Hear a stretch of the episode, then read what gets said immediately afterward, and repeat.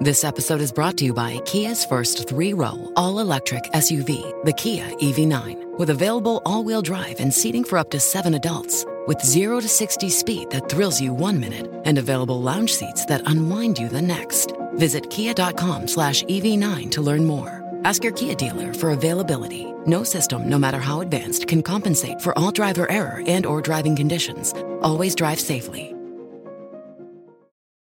Buenos días desde Nueva York, soy Víctor Abarca y estás escuchando Expreso con Víctor, el podcast diario sobre tecnología, tecnología que importa y cultura digital. Bien, en el episodio de hoy vamos a repasar los resultados del trimestre fiscal de Apple y los titulares de la posterior rueda de prensa que realizó Tim Cook. Además, decimos adiós a un viejo conocido que habita en Microsoft y damos la bienvenida a la nueva funcionalidad de Telegram. Así que prepárate un buen expreso un buen café, un buen té, lo que tú quieras, porque hoy tenemos un podcast con, con mucha sustancia. Así que, allá vamos. Apenas una semana ha pasado desde ese Spring Loader, la keynote en la que presentaron un montón de cosas de las que ya te hablé. Apple también presentó ayer los resultados de su segundo trimestre fiscal, unas cifras que esperábamos con muchísimo interés. Estaba por conocerse cómo había afectado a la empresa que dirige Tim Cook la pandemia, el confinamiento y por tanto el incremento del trabajo remoto. Y la respuesta es un poco esperada, la verdad, pero yo creo que ha sido al final mejor de la esperada, porque los resultados señalan un récord de ingresos y una tendencia al alza. El teletrabajo y el ocio más doméstico han promovido una parte de este aumento de la demanda de los dispositivos electrónicos, hasta el punto de que Apple ha ingresado, atención, 89.600 millones de dólares, lo que significa un beneficio neto de 23.600 millones de dólares. Mira, para que te das una idea, 89.000 millones en este último trimestre, en estos últimos tres meses, significa estar ingresando casi 1.000 millones de dólares diarios.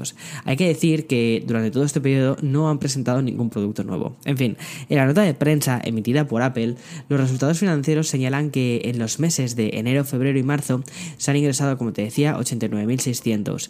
Comparadas con las cifras del segundo trimestre fiscal del 2020 encontramos 58.300 millones de ingresos y 11.250 millones en beneficio. Es decir, la compañía con sede en Cupertino ha doblado sus beneficios netos y en un 54% los ingresos interanuales. El informe ha desgranado de dónde provienen todos estos ingresos y como era de esperar, el iPhone sigue siendo el capitán general de estos productos de Apple con 47.900 38 millones de dólares. Le sigue a mucha distancia la división de servicios con 16.901 millones, el Mac con 9.102, que ha subido. Los wearables, que son los, los eh, AirPods, eh, ahora también me imagino que entrarán aquí los AirTags, hogar y accesorios se queda en 7.836 millones de dólares. Y cierra el iPad con 7.807, que oye, no está nada, nada, nada mal me hace mucha gracia, ¿vale? Porque recuerdo que hace cosa de un par de años, por estas fechas, o incluso un poquitín antes, muchísimos em, comunicadores de tecnología se lanzaron a decir que Apple estaba acabada, Apple estaba Doom, que, vamos, el típico ciclo que pasa cada X tiempo y, oye, ya me gustaría a mí estar igual de acabado que, que ellos. Imposible, o sea, están más fuertes, más fuertes que nunca. Tras revelarse los resultados financieros del trimestre, se comenzó el turno de preguntas y respuestas con Tim Cook. El CEO de Apple nos dejó algunos titulares más que interesantes relacionados con el teletrabajo, la pandemia o incluso el estatus actual en el que se encuentra Apple TV Plus. Sobre la salud general de la compañía, Cook aseguró que Apple se encuentra en un periodo de innovación radical en toda la línea de productos. Nos mantenemos enfocados en cómo podemos ayudar a nuestros equipos y las comunidades en las que trabajamos para salir de esta pandemia hacia un mundo mejor. La verdad es que, Cook, tienes ahí razón porque habéis renovado el Mac, habéis renovado también el diseño de los iPhones, estáis a tope, estáis a tope con todo. Precisamente sobre la pandemia, Tim Cook también aseguró que no le parece que el incremento del teletrabajo sea una simple consecuencia temporal del COVID, sino más bien una tendencia. Y por supuesto que muchísimas empresas van a mantener a sus trabajadores con el, trabajo remoto, cuando dejemos atrás incluso el COVID-19. A esa tendencia de trabajar en casa Cook también la ha relacionado con la gran demanda de los nuevos Mac e incluso también de los iPads, porque suponen una combinación de trabajo y aprendizaje en remoto. Respecto al Apple TV, o mejor dicho Apple TV Plus, defendió la filosofía de trabajo consistente en crear contenido original de alta calidad y ser una de las plataformas más deseadas para los creadores de contenido. Además, sacó pecho en forma de nominaciones a premios televisivos, diciendo, hasta la fecha, los originales de Apple, los Apple Originals, ¿vale? Han recibido 352 nominaciones a premios y 98 victorias. Tenemos programas que han tenido muchísima repercusión, como Ted Lasso, que yo aquí abro paréntesis, no lo he visto todavía, pero de verdad tengo muchísimas ganas. También dice The Morning Show, que esa mm, me encantó, estoy esperando la segunda temporada. No sé cómo van a hacerlo en la segunda temporada, pero es que la primera fue como, eh, madre mía, ¿qué es esto que estoy viendo? Defending Jacob, que te deja con el corazón rotísimo, etcétera. Y bien, nos sentimos muy bien donde estamos, eso es lo que dijo, y no vamos a dar cifras de los suscriptores. Me imagino que todo eso cambiará a medida que vaya avanzando el año, porque todavía, o sea, yo todavía estoy con el periodo de prueba gratuito de, cuando estrené el iPhone 11 eh, Pro. O sea, con eso te digo todo. Porque recuerda que cuando compras un dispositivo tienes un año de Apple TV Plus. Y lo que hicieron fue ir ampliando ese plazo. Y creo que ahora se nos termina en julio. En julio sería cuando, cuando tendríamos que empezar a pagar. Y yo te digo una cosa. Yo creo que sí que voy a pagar Apple TV Plus. Porque las series que tienen, el contenido que tienen, es, es muy bueno. No es que publiquen una barbaridad, pero cuando publican algo dices, esta sí hay que verla. Vale, noticia 2. Y como si esto fueran los años 80, dejamos Apple para hablar de Microsoft. Pero a diferencia de la rimbombancia impregnada en las últimas noticias de la compañía de Cupertino, respecto a Microsoft, vamos a hablar de cosas a pequeña escala. En concreto, del adiós a un viejo amigo. Bueno, para mí no, pero ahora te voy a decir por qué. Tras 15 años de relación, Calibri se va a despedir de nosotros como la fuente predeterminada de Microsoft Office.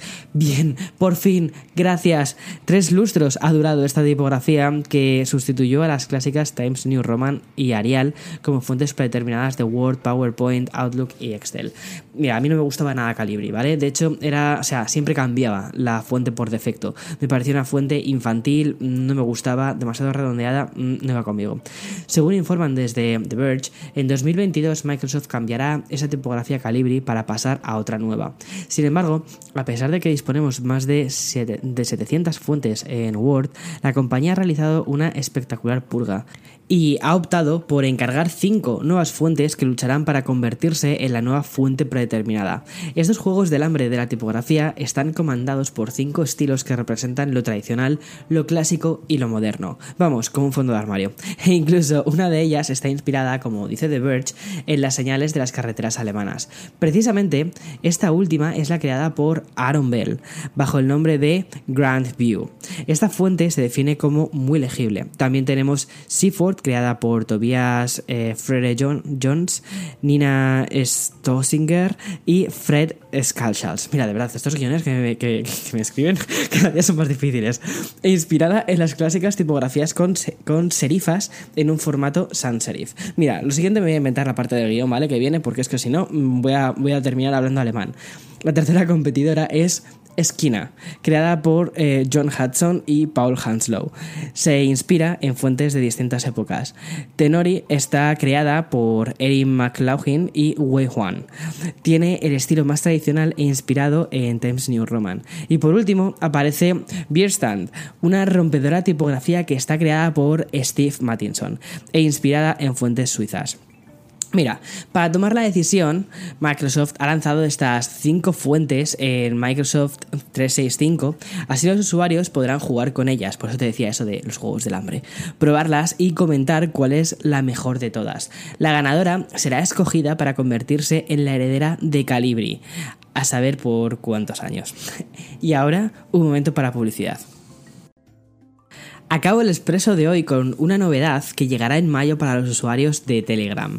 Aunque ya dispone de la opción de videollamadas entre comunicaciones individuales, la gran competencia de WhatsApp carecía de videollamadas grupales, una funcionalidad que se ha disparado en los últimos 12 meses a causa de los confinamientos.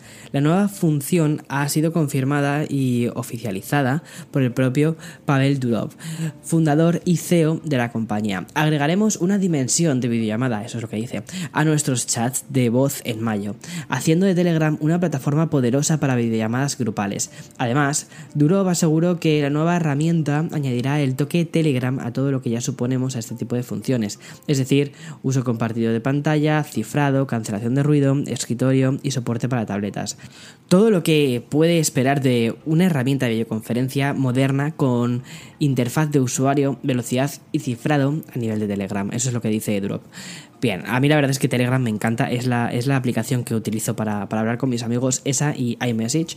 Y bien, con la opción para tablets y ordenadores, Telegram no solo se pone a la altura de WhatsApp, sino que entra en territorio de Zoom y Skype. Más bien que ponerse a la altura de, WhatsApp, o sea, Telegram ha pasado por la, por la izquierda a, Telegram desde, o sea, perdón, a WhatsApp desde hace muchísimo tiempo. O sea, es una muchísimo mejor aplicación la de Telegram. Lo que pasa es que yo creo que falta que se le conozca más aunque mm, en esta última etapa he visto a muchísimos de mis contactos pasarse a Telegram y yo creo, de verdad, que estoy, estoy al borde de dejar WhatsApp porque porque sí, por un montón de cosas que yo creo que ya sabes. Si, si sigues el podcast desde hace tiempo, creo que ya sabes por dónde voy.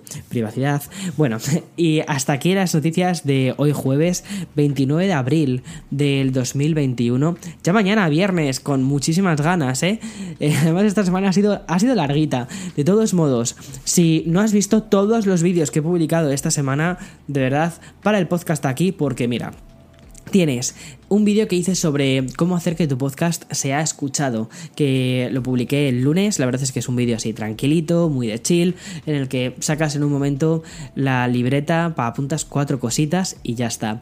Después saqué la review del Surface Laptop de Microsoft, que es una maravilla de ordenador portátil, y la verdad es que si eres usuario de, Microsoft y te gusta Microsoft, y muchas veces miras el MacBook en plan de, ¡buah, qué bonito es el MacBook, tal, que bien funciona! Mira, si te gusta Microsoft, esa es como la versión más. Eh, es más Mac, es, la versión más MacBook que tiene Microsoft. Porque, primero, está diseñado por ellos, tanto software como hardware, funciona muy bien.